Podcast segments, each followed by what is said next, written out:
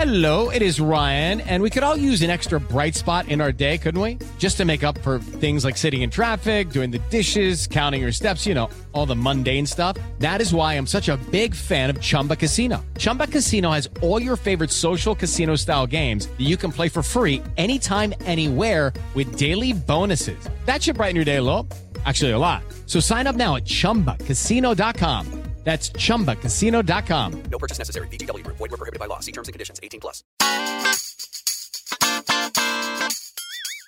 Ay, Fortuna, necesito tu ayuda. Por favor, dime cómo estás y dime también que me vas a ayudar. Ay, cachito, si puedo, con mucho gusto.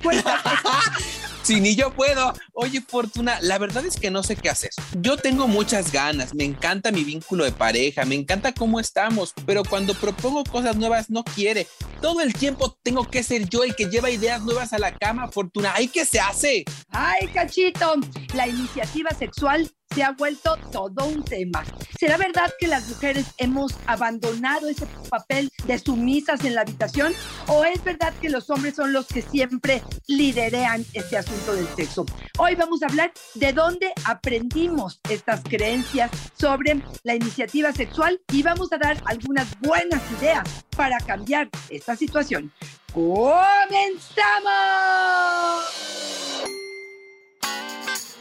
Dichosa sexualidad. Con la sexóloga Fortuna Dicci y Carlos Hernández. Estamos haciendo, creo que muchos especialistas, Fortuna, un llamado muy grande y muchas actividades para evitar que muchas de las actividades que se han asignado por género permanezcan solamente en esto es para hombres y esto es para mujeres.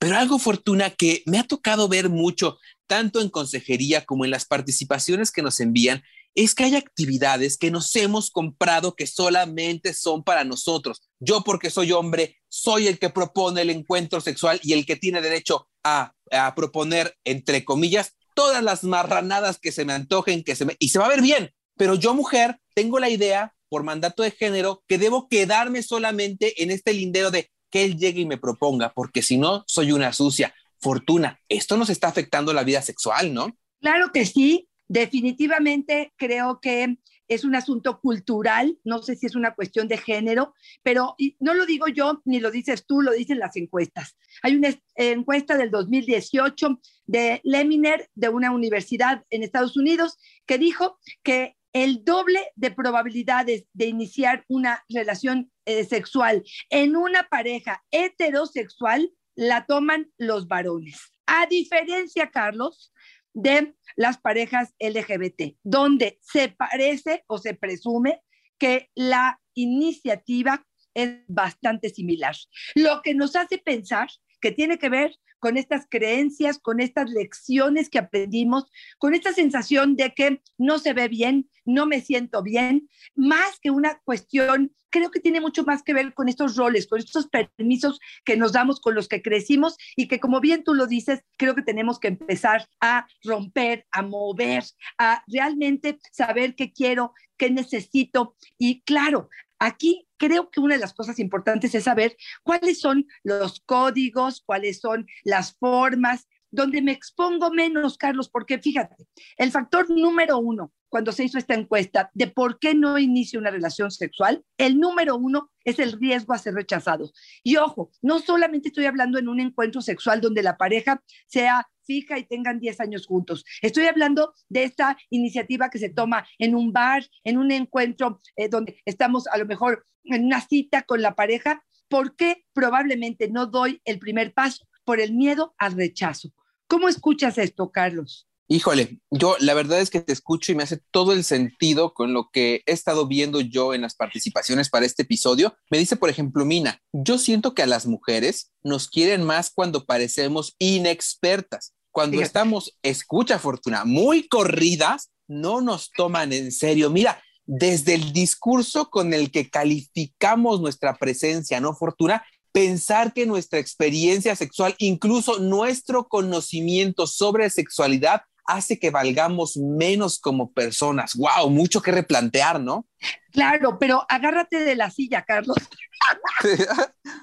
Porque yo sí creo que hay muchos hombres, sobre todo hombres a lo mejor mayores, no sé, quiero pensar cincuentones, cuarentones o hasta sesentones, que pudieran tener como ese concepto. Sí creo que fueron educados donde si ella da el primer paso, si ella propone, incluso si ella habla de fantasías, si ella saca el juguete sexual, si ella toma la palabra en cuanto a eh, proponer un sexo anal o algo nuevo, es como verla con extrañeza y decir, ¿y tú de dónde lo aprendiste? ¿Y tú de dónde sacas esto? ¿Y por qué tomas un papel o un rol que a mí me corresponde? ¿Por qué? Porque yo sí creo que eso en algunas ocasiones va en contra de esta virilidad, de esta sensación de macho viril, fuerte, líder que conduce y lo pone en duda. Y eso de pronto pareciera que los hace perder esta situación de hombre. Y te lo voy a decir por qué, Carlos. A mí me llegó hace poco una pareja al consultorio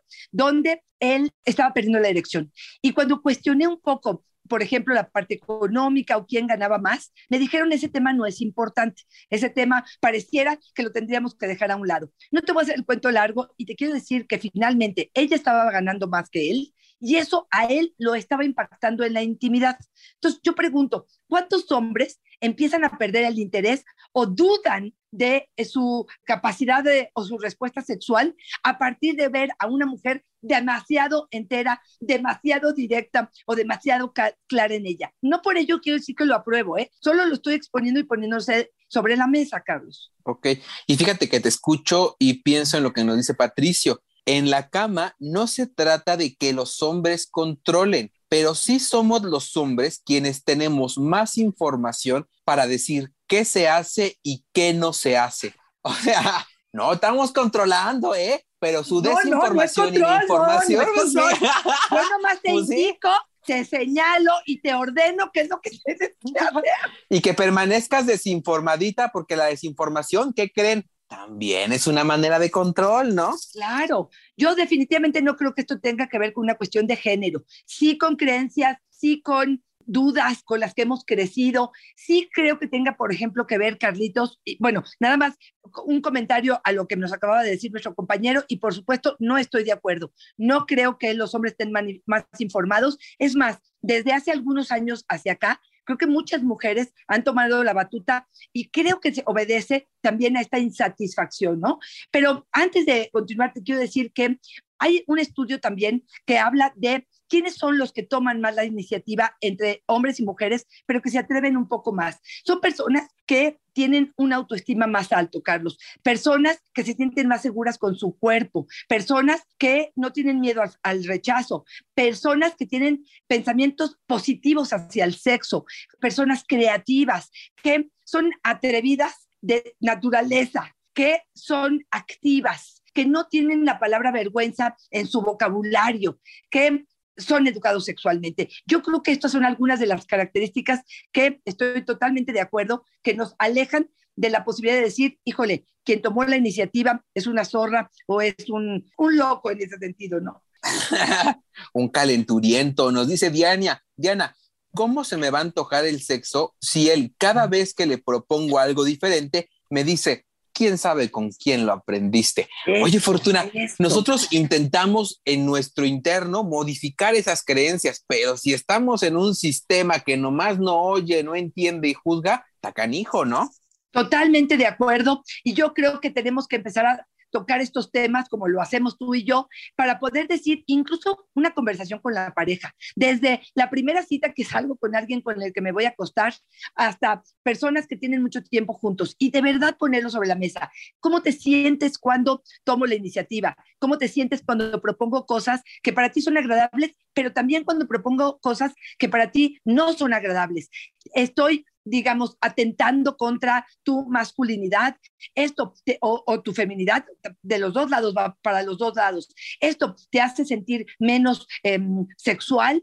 ¿Cuáles son señales, y es ahí donde yo me gustaría ir, que me permitirían probablemente acercarme más al sexo sin tener que ser demasiado directo. Y te voy a decir por qué, Carlos. Muchas mujeres se quejan de que la forma de iniciar un acto sexual en muchos hombres es tocando las boobies tocan las boobies, llevan la mano hacia los genitales o agarran la tuya y se lo ponen en sus genitales, como si eso nos fuera a prender, ¿no? Como si eso nos fuera a entusiasmar. Y lo que les quiero decir a muchos es, sean mucho más sutiles en esa información. Sabemos que el coqueteo, el romance, el acercamiento, la mirada, la sonrisita, los detalles, la ayuda, muchas otras cosas pueden acercarnos mucho más a esta iniciativa sexual que pudiera ser algo mucho más agradable. Yo sí soy de la idea de este ejercicio que hemos dicho varias veces, Carlos, del on-off. En una hoja de papel, escribir de, de media hoja qué es lo que me prende, qué es lo que me excita, qué es lo que me acerca al deseo, qué es lo que me emociona eróticamente. Esta lista la harán hombres y mujeres. Y del otro lado, cualquier tipo de pareja que tengan. Y del otro lado pondremos todo lo que me apaga, todo lo que me inhibe, todo lo que me aleja de la posibilidad del encuentro erótico. ¿Por qué? Porque este ejercicio también me permitirá saber cuándo tomar la iniciativa es menos arriesgado, Carlos. Si yo sé que viene del trabajo muy cansado, si yo la veo que está agotada, fue un día tenso, donde además le hablaron de la escuela de los niños, fue con reproches, los niños se portaron mal, no terminaron de hacer el trabajo. O sea, de verdad tomar la iniciativa en ese momento me parece absurdo. Me parece que hay que leer entre líneas cuál es la situación de esta persona para poder entender sus necesidades y para sentirte, este, digamos, tomado en cuenta en ese sentido, Carlos. ¿Cómo lo escuchas? Oye, y también cómo quitarnos estas, eh, muchas de esas cosas que nos hemos endilgado por herencia, por el género, también nos da un descansito, ¿no? Fortuna nos quita de los hombros algunas expectativas que son difíciles de cumplir, como dice Tavo. A mí me encanta que las mujeres propongan, que mis parejas me digan también qué se les antoja, nos quitan un peso de encima. A veces siento que es mucha exigencia para la imaginación de una sola persona. Y aparte me parece hasta injusto, ¿no, Carlos? O sea, pretendo que adivines, que me des una relación sexual satisfactoria, que me hagas que yo tenga un orgasmo, que escuirteo pero no te doy el mapa erótico. ¿Cómo hacerlo? Oye, pues por favor, aquí me parece que sería injusto. Fíjate, te escucho y digo, un consejo para aquellos que preguntan cómo puede el otro o la otra o los otros tomar la iniciativa sexual. Yo les diría, trata de no reclamar, de culpar o de criticar cualquier propuesta que venga del otro. Porque si el otro propone y ya van cuatro o cinco veces que te digo cosas y tú te ríes, te burlas, lo tomas en algún momento como una sensación, eh, ahora sí que una, una daga en el corazón, pues espérame tantitito, pues no te voy a volver a decir, mejor no exploro, mejor no, no, no, no platico qué es lo que quiero y bueno, pues sigo esperando a que tú tomes la iniciativa. Entonces, a mí me parece que si soy proactivo, constructivo, si soy curioso cuando el otro me propone, si a veces digo que sí y a lo mejor cuando digo que no es un no, pero es un mañana o es un al ratito o es, es que em, déjame meterme a la regadera contigo más al ratito, una contrapropuesta quizás sea mucho más amable el diálogo con respecto a esto, ¿no? Ya a mí me encanta también pensar que en el pedir está el dar, ¿no? Dice Chabela, yo sí propongo, pero siento que últimamente las mujeres ya no proponen, sino que exigen y lo hacen de forma grosera. Oye, Fortuna, ¿cómo será eso? ¿Estoy en derecho de exigir lo que me da placer y solamente tengo que cuidar la forma en que lo digo o cómo funcionaría? Mira, yo creo que la exigencia no funciona, creo que no son las formas de abrir las puertas hacia el cuerpo, el deseo, la excitación. Yo creo que aquí, digamos, no importa tanto el fondo como la forma. Sí hay que cuidar esas formas, sí hay que saber cómo dialogar con la pareja. Y otra vez, creo que esto, otra vez, no somos adivinos. Creo que esta persona tendría que hablar con su pareja y decirle, me estoy sintiendo con una imposición, estoy sintiendo que me lo estás exigiendo y no me gusta el tono, no me acomoda con el asunto del placer. Y a lo mejor el otro ni se ha dado cuenta, o a lo mejor, fíjate, Carlos, a veces es una forma agresiva de decirte, estoy en descontento con otras cosas, pero me, la, me desquito a través del sexo. Por eso me es muy importante que lo pongan sobre la mesa. Ahí algunas otras ideas que se me ocurre para probablemente hacer intentos del otro lado. Mira, hay gente que me dice que no puedo verbalizarlo, pero sí puedo escribirlo. Entonces, un mensaje de texto para decirle, estoy caliente, te traigo ganas, soñé contigo, eh, traigo mi negligé, una foto, a lo mejor de mi ropa interior, de la cama vacía, de algún perfume que solamente utilizamos en sábanas o en cuerpo, cuando pensamos en tener intimidad, a lo mejor hasta la foto de una vela que esté encendida y que pueda guiarnos hacia decir, híjole, esto estará en la habitación esperándote cuando llegues, pero de alguna manera que sean señales no sé, la pijama, Carlos, hay matapasiones y hay invitapasiones, ¿no? Y entonces, bueno, pues también esto será un indicativo. Y el otro no se puede hacer burro, porque si yo salgo con un negligé que en mi vida me lo pongo y el otro se hace loco, se queda dormido, agarra el control y prende la tele, pues me está diciendo sin palabras, me vale Claro. un cacahuate lo que estás proponiendo, ¿no? Ay, lo que decimos, Fortuna, qué retegachos andar navegando solo en el vínculo sexual y de pareja. Claro. María nos dice, si nos piden que opinemos, opinen. Además, hablar de lo que queremos y proponer también es una práctica para aprender a comunicarnos en pareja. Me encantó, ¿no, Fortuna? Cómo la vida sexual no solamente se queda en el catre, sino que además se va a otras áreas de nuestra vida y nos fortalece. Totalmente de acuerdo. Tú y yo hemos mencionado hasta el cansancio que la comunicación abierta, transparente, genuina, con buenas intenciones, siempre se traducirá en satisfacción, en plenitud, en diversión y en una mejor relación de pareja. Ahí te va otra. Probablemente, y esto me lo han dicho muchas mujeres en consulta, se me ocurre durante el día tener sexo, pero en la noche cuando llegamos ya estoy cansada. Por lo tanto, iniciar en diferentes momentos del día. Claro, no siempre estamos en casa y no siempre es que podemos hacerlo, pero yo creo que sí hay gente que está más predispuesta en la mañana. Entonces, meterte a la regadera con él o con ella, por supuesto, si sabes que esto podría ser agradable. Hay gente, por ejemplo, que me dice en la madrugada me vuelvo loca, despertarme con su boca entre mis genitales, ¿no? Hay gente que me dice odio que me despierten, pero bueno, de alguna manera sí podemos entender que a lo mejor hay relojes biológicos que puedan estar como más abiertos a distintas horas, que la iniciativa pudiera ser mucho más fácil cuando estoy más despierta que cuando estoy agotada. Oye, Fortuna, yo te oigo y a veces pienso, no estoy en contra de las relaciones fugaces, ¿no? De estas que no tienen compromiso, pero a veces pienso, Fortuna, si te das cuenta de cuánta cosa tenemos que saber del otro, conocer, reconocer, intuir, mirar, ver que si le gusta en la madrugada y que si no me va a volar un cachetadón si le despierto, si le gusta cuando le miro, cuando no le miro, cómo le gustaría que le propusiera, qué le propongo que le podría resultar atractivo y qué la verdad es que estaría muy fuera de la basílica. Oye, ¿cuántos elementos para que entonces el vínculo sexual y de pareja se fortalezca, no, Fortuna? Totalmente de acuerdo. Sí, sí, creo que el conocimiento nos hace mejores amantes y también es algo que hemos estado mencionando tú y yo. Ahí te va otra que me pareció Venga, venga. simpática y que me parece que de verdad cae. Agárrense porque algunos se van a poner el saco. Cuando me propone, mi pene quiere escupir, oye, en esta casa nunca hay sexo, oye, suena más a un reclamo que a un deseo de estar contigo, Carlos, porque no es lo mismo. Tengo ganas de sexo que tengo ganas de tener sexo contigo. Es muy distinta la propuesta y a veces esa Ok. iniciativa es terrible, Carlos. Nos lleva más que a un deseo a una sensación de corro, pero para otro lado, no para tus brazos, Carlos. Sí, porque luego es bien gacho. Llegan y te dicen, entonces, ¿qué? ¿Los vas a querer o se los echo al caño? Ay, Ay. Fortuna, qué No, feo, no. no. Etiqueta, No, no. por favor. Oye, Por me quiero ir despidiendo Sí. con lo que nos dice Huicho Fortuna y me gusta mucho. Tengo 62 años. Mi esposa sugirió un juguete porque ando mal de la erección. Al principio no quería, me estaba cambiando o qué le pasaba, nos dice. Pero ¿qué crees? Siento que queda más satisfecha después de que yo le hago un oral. Ahora yo se lo pido. ¿Y saben qué? También me envió su podcast. No me gustaban al principio. Siento que son medio groseros, pero ya voy en el episodio 140. Pues me encanta la idea de que se haya abierto. Yo creo que es el proceso de mucha gente, Carlos, que nos empieza a conocer.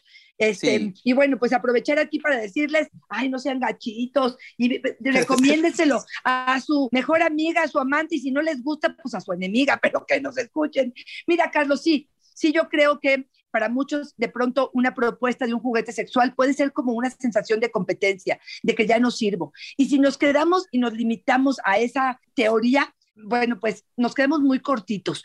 Yo les diría, amplíen, expandan su definición de placer sexual, expandan, no competimos con nadie, somos pareja y vamos incrementando y creciendo y potencializando todo aquello que nos genera placer. Así es que no sientan que esto puede ser complicado para algunos, porque yo creo que es más bien una ayudadita. Yo me despido, Carlos. Algunas mujeres me dicen, es que de veras, lo intento, es que de veras trato de tomar la iniciativa, porque sé que para él tiene que ver con ego, tiene que ver con sentirse deseado, tiene que ver con sentirse valorado. De verdad lo, lo, lo siento, pero no puedo hacerlo. Ahí les va un consejito. ¿Por qué no lo agendan? Esther Perel en su libro Inteligencia Erótica dice, agéndenlo, planéenlo. Desde la mañana me depilo, me doy mi masaje, me pongo mi crema, me pongo mi ropa interior adecuada y le mando un mensajito y va preparando el escenario y prendo las velas. Y entonces cuando llega es mucho más fácil que ya como que el camino está andado, que ya se preparó el asunto y quien inició fuiste tú. Entonces, sí, sí te diría, agéndalo para ti, no tiene que el otro saber que lo agendaste, pero vete preparando mentalmente desde la mañana de que vas a tener un encuentro sexual o desde dos días antes, lo que tú necesites, pero eso te permite iniciar. Y sí, sí creo que la persona que inicia lleva un mayor riesgo. Tenemos que ser muy sutiles cuando rechazamos esta iniciativa sexual, porque sí les damos en la madre, y perdón que lo diga así, a su ego y de pronto a su, a su deseo. Por lo tanto, tenemos que ser conscientes de ello. Nada más vívelo una vez para sentir cómo se siente cuando eres rechazado sexualmente.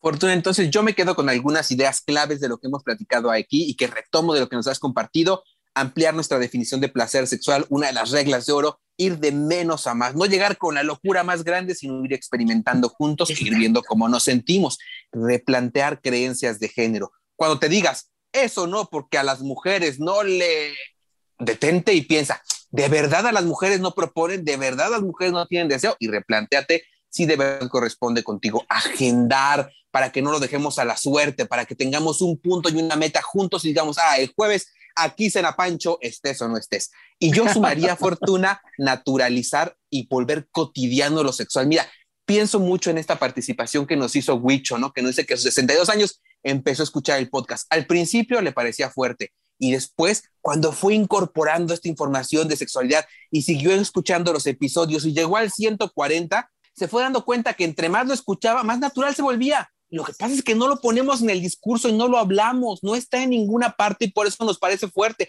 o hasta grosero, ¿no? Y cuando lo empezamos a poner sobre la mesa, incluso en el vínculo de pareja, lo volvemos más empático y lo volvemos cotidiano. Y entonces el encuentro sexual sale solamente de la habitación y nos damos cuenta que, como dicen los estudiosos, es un asunto político, ¿no? También llega a otras áreas de nuestra vida, incluso a la sobremesa, y llevarlo ahí también nos permite saber qué le gusta al otro y qué no. Así que un ejercicio fortuna escuchar los más de 170 episodios, 170 episodios que tenemos en iHeartRadio de Dichosa Sexualidad, además de pasar la voz como lo hicieron con Huicho, y no pueden perderse, por favor, el de juguetes sexuales, verdades y mentiras. Fortuna, ya que nos decía el Huicho, se puso candente y me late que de ahí sacaron la idea de comprarse un succionador de clítoris. Ay, sí, Carlitos, totalmente de acuerdo. Yo invito a todos y a todas a contactar con su placer con sus deseos, a sentirse más libres en ese sentido, a realmente no utilizar el sexo como una moneda de poder, porque muchas veces creo que en eso se traduce. Carlitos, como siempre, un verdadero placer haber estado contigo. Cuéntame, ¿dónde te encontramos? ¿Qué estás haciendo? ¿Y cómo te conectamos? En Facebook, Fortuna, me encuentran como eh, yo soy Carlos Hernández, en Instagram y en TikTok como El Sexo con Carlos. Ya también anda por ahí mi YouTube intentando este, despegar como Háblame Claro, Fortuna. Y yo quiero que me digas algo importante, Fortuna si estamos aburridos, si la neta es que nos está costando trabajo proponer, si ya la imaginación se nos murió, o si creo que lo que estoy proponiendo agrede a mi pareja o me dice mi pareja no a todo, ¿podemos acercarnos contigo para una consulta para que nos eches la mano? Por supuesto que sí, me encantaría que me dieran esa oportunidad. De verdad, mis sesiones cambian vidas, así es que te invito a hacerlo. A mí me encuentras en arroba Fortuna es mi Twitter, Fortuna Dichi Sexóloga es mi Facebook y en Instagram estoy como Fortuna Dichi. Carlitos, como siempre, un verdadero placer estar contigo. Fortuna siempre es una fortuna y una dicha estar contigo. Bye bye.